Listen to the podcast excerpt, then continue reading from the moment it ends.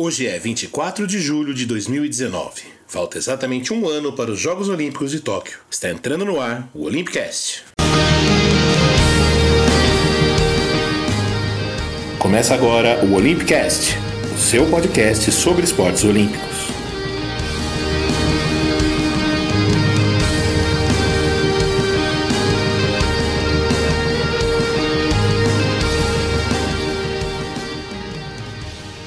Esse é o primeiro episódio do Olympicast, o podcast que chega para conversar sobre os Jogos Olímpicos. Eu sou Fernando Cesarotti, jornalista, professor universitário, e vou contar para vocês um pouco da história dos Jogos, suas grandes estrelas, zebras, decepções e curiosidades. Também vamos falar sobre os esportes que estarão em disputa em Tóquio e quem são os favoritos, os azarões, os brasileiros que vão fazer bonito, enfim, tudo aquilo que interessa para deixar você pronto para os Jogos de Tóquio. Mas agora eu convido você a entrar na máquina do tempo e viajar até 1896, na Grécia, para a primeira Olimpíada da Era Moderna. Vamos lá? Na memória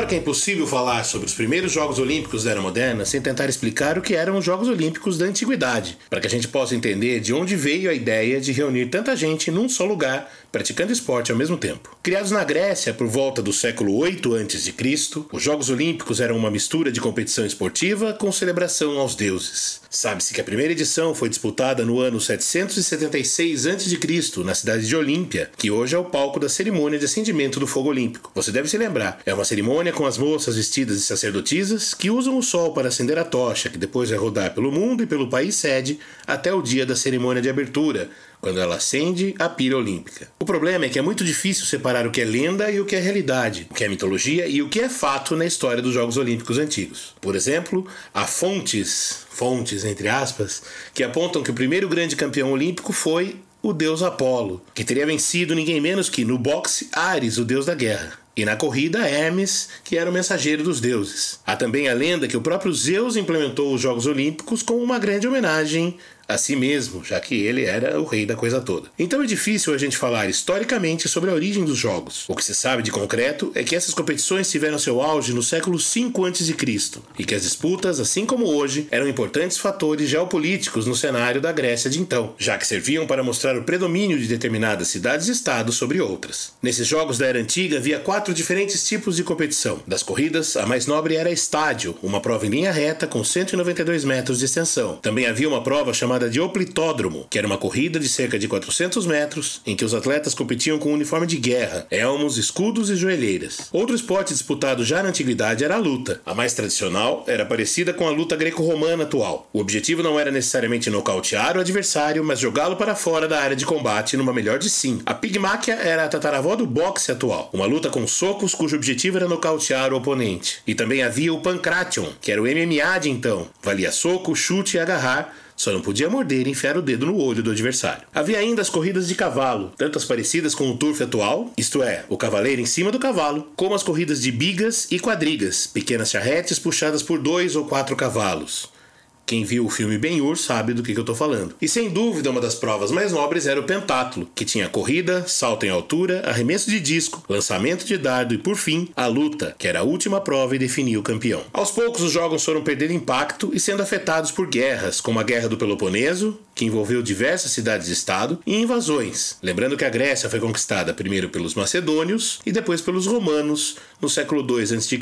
Vale lembrar que, como tudo de mais importante na sociedade grega daquele tempo, os jogos eram feitos somente por e para homens livres, ou seja, crianças, mulheres e escravos eram impedidos de participar e até mesmo de assistir. Os Jogos Olímpicos acabaram de vez já na era cristã, proibidos pelo imperador Teodósio no ano 393. O cristianismo já havia se tornado a religião oficial do Império Romano, ao qual a Grécia seguia submetida, e os jogos foram considerados uma manifestação de paganismo, pois ainda eram vistos como uma oferenda aos deuses. Então a gente dá um salto de mais ou menos 1500 anos no tempo e chega ao século XIX, mais exatamente em 1859, quando acontece uma competição chamada Jogos Olímpicos de Zapas. Havia um milionário de origem grega chamado Evangelis Zapas, que vivia na Romênia e patrocinou uma competição que reuniu basicamente atletas para provas de corrida, saltos, arremessos, luta e até escalada no mastro. Um detalhe: havia somente atletas gregos, já que Zapas, embora vivesse na Romênia, era um nacionalista e a competição teve um caráter caráter de enaltecimento da identidade grega, uma vez que o país havia obtido anos antes a sua independência do Império Otomano. E aí, antes da gente continuar, um pequeno parêntese para contextualizar como o mundo encarava o esporte no século XIX. Várias modalidades estavam sendo criadas ou regulamentadas. O futebol, por exemplo, tem 1863 como data oficial da definição de suas principais regras e do seu divórcio do rugby. É, a data foi marcada pela proibição do uso das mãos. Havia a noção geral de que o esporte era uma importante ferramenta de aprimoramento físico, e também de lazer. Por outro lado, havia entre parte dos gregos uma oposição à ideia de realizar competições esportivas, porque isso vincularia a nova Grécia independente à antiga, no momento em que o país queria modernidade. Parte dessa oposição saía de gente do próprio governo grego, mas o fato é que o rei Otto, que comandava o país à época, participou da abertura dos Jogos de Zapas em 1859. O nível técnico não foi grandes coisas, já que não havia exatamente atletas e muita gente participou, na verdade, de olho nos prêmios em dinheiro que eram oferecidos. Em 1800 1970 houve a segunda edição desses Jogos de Zapas, no estádio Panathinaiko, o local em que eram realizados os Jogos da Antiguidade. O estádio foi totalmente reformado pelo milionário, que não chegou a ver sua ideia concretizada, pois morreu em 1865, mas deixou dinheiro para uma fundação que levava seu nome a organizar a competição. Foram basicamente provas de atletismo, já que havia ideia de corridas de barco, provas equestres e tiro, mas não houve infraestrutura adequada. Haveria novas edições em 1875 e 1888 sem o mesmo sucesso. Simultaneamente, havia competições parecidas ocorrendo no Reino Unido e na França. E foi lá, na França, que a ideia floresceu, sob as bênçãos de um nobre chamado Pierre de Coubertin. Esse barão criou em 1889 uma entidade chamada Comitê para a Propagação dos Exercícios Físicos e depois de algum tempo conseguiu, em 1894, organizar um congresso em Sorbonne que contou com representantes de 11 países. Foi dessa reunião que nasceu o Comitê Olímpico Internacional e a decisão de reviver os Jogos Olímpicos. O mundo ao redor.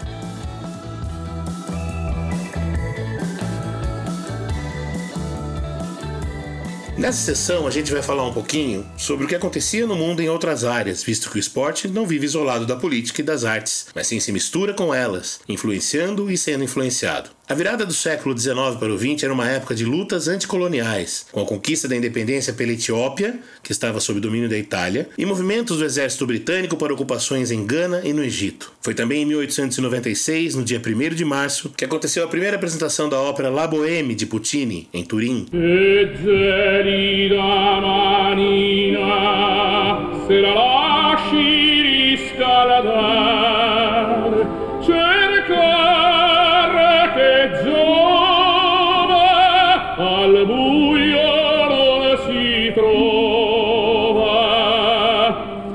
Também nesse ano nasceram, em 9 de agosto, o futuro psicólogo e educador suíço Jean Piaget. Em 24 de setembro, o escritor norte-americano Francis Scott Fitzgerald, autor de obras como O Grande Gatsby. No Brasil, o governo da Bahia enviou, em 1896, tropas para atacar o Arraial de Canudos, abrindo uma guerra que se estenderia por mais de um ano, até a derrocada do grupo de Antônio Conselheiro, culminando em cerca de 25 mil mortos. Lembrando que o Brasil não esteve presente nos Jogos de Atenas, como veremos daqui a pouco. A escolha.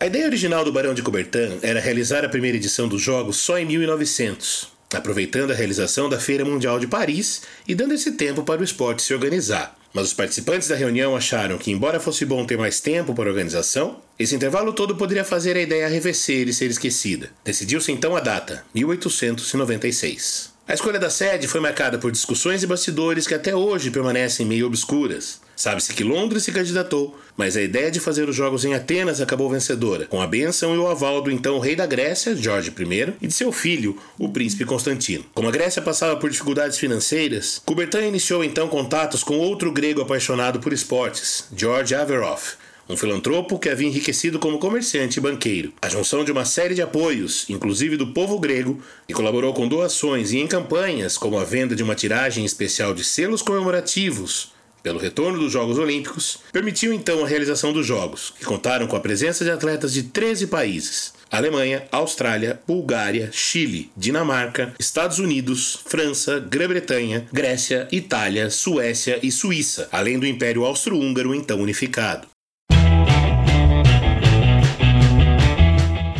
Os esportes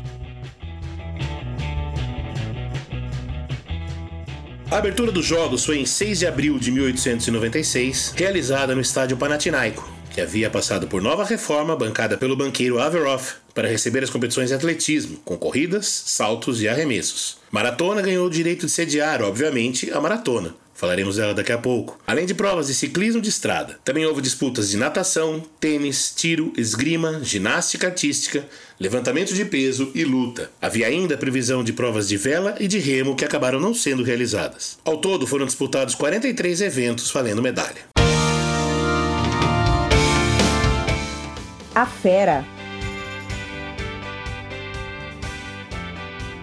Na época, o COI estabeleceu que apenas atletas amadores poderiam participar dos jogos, e isso provocou com que muitos eventos tivessem um baixo nível técnico. Alguns dos participantes do time britânico, por exemplo, eram funcionários da embaixada que praticavam esporte só como lazer. Outros eram estudantes ricos que passavam férias na Grécia. Isso não impediu, porém, o surgimento de alguns dos primeiros heróis olímpicos. Um deles é o nadador húngaro Alfred Rajos, que venceu as provas dos 100 e dos 200 metros livre, ambas disputadas em mar aberto, na Baía de Zea, e depois se tornaria um arquiteto especializado no projeto de ginásios e estádios. No atletismo, Vários norte-americanos saíram com duas medalhas de ouro cada um. Robert Garrett venceu arremessos de peso e de disco, além de levar a prata no salto em altura e no salto em distância, vencidas por seu compatriota Ellery Clark. Thomas Burke ganhou os 100 e os 400 metros rasos, além de se destacar como pioneiro em largar com o corpo curvado e um dos joelhos próximos ao chão, exatamente o formato de largada que a gente vê hoje. O australiano Edwin Fleck também saiu com duas medalhas de ouro, nos 800 e 1500 metros.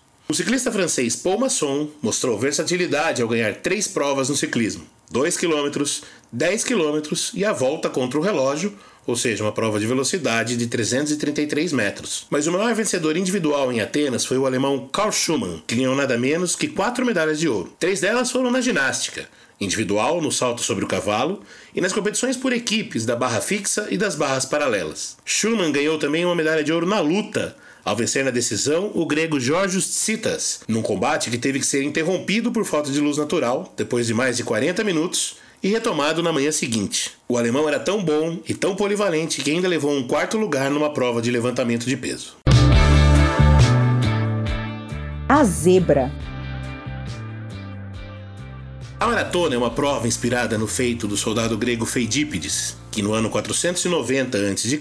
participou da Batalha de Maratona, uma cidade em que os gregos enfrentaram o exército persa. A lenda diz que Feidípides correu cerca de 240 quilômetros em ida e volta até Esparta para comunicar a invasão persa e pedir reforços. Após a batalha, alguns dias depois, correu mais 40 quilômetros até Atenas para anunciar o triunfo dos gregos. Diz então a história que Fedípides gritou: Vencemos! e caiu morto em seguida. Com a recriação dos jogos surgiu a ideia de criar a maratona, uma corrida de rua que reproduziria o trajeto de Fedípides. 17 homens se dignaram a tentar repetir o feito épico, e o favoritismo estava com Charilaus Vasilakos, que havia vencido uma prova parecida duas semanas antes, com o objetivo de selecionar os gregos que competiriam na Olimpíada. Mas ele nem sequer chegou a liderar a prova em nenhum momento. O australiano Edwin Fleck, aquele que venceu os 800 e 1500 metros na pista, foi o líder em boa parte da prova, mas abandonou exausto no quilômetro 37. Quem assumiu a ponta então foi outro grego, Spiridon Lewis, um desconhecido entregador de água de 23 anos que corria a maratona apenas pela segunda vez na vida. Lewis virou herói nacional, ganhando presentes como joias e um suprimento para a vida toda de lâminas de barbear. Nunca mais disputou uma prova esportiva, tornou-se policial e fazendeiro e passou um ano preso em 1926 por falsificação de documentos. Em 1936, ele foi um dos convidados de honra dos Jogos de Berlim, desfilando com a delegação grega e sendo até recebido por Adolf Hitler, a quem presenteou com uma coroa de louros feita de folhas extraídas direto de Olímpia. Era um símbolo de paz. Spiridon Lewis morreu em março de 1940, meses depois de a Grécia ter sido invadida por tropas da Itália, aliada da Alemanha na Segunda Guerra. Hoje, ele dá nome ao Estádio Olímpico de Atenas, que foi sede das cerimônias de abertura e encerramento nos Jogos de 2004. Quadro de medalhas. Antes de falar do quadro de medalhas, vale a gente lembrar duas coisas. Primeiro, não é um quadro oficial. Né? Não existe uma competição formal, por isso sempre a discussão se vale quem tem mais medalhas de ouro ou mais medalhas no total. Vale também lembrar que em Atenas não havia distribuição de medalhas, e sim de louros. Né? Então, o quadro de medalhas que a gente traz hoje ele é feito a partir dos registros da época, ele foi produzido de forma retroativa. Por exemplo, o Edwin Fleck, o australiano que a gente citou agora há pouco, que correu a maratona e que ganhou os 800 e 1500 metros, ele também jogou o torneio de tênis ao lado de um amigo inglês, o George Robertson.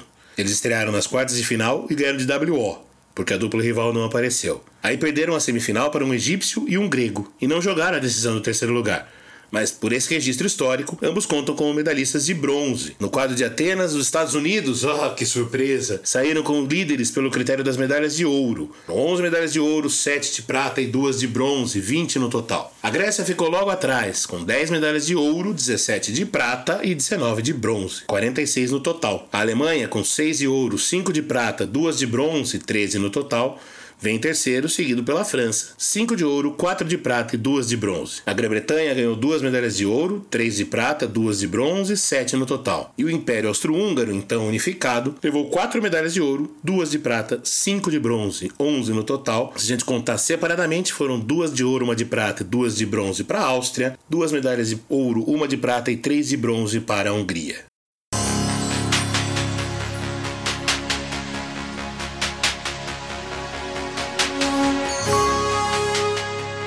Hoje é isso, gente. Ficamos por aqui com o primeiro episódio do Olympicast. Peço que você siga a gente nas nossas redes sociais, Olympicast com Pemudo, no Twitter, no Instagram, no Facebook e no YouTube. Procure o seu tocador favorito de podcast, assine o nosso feed.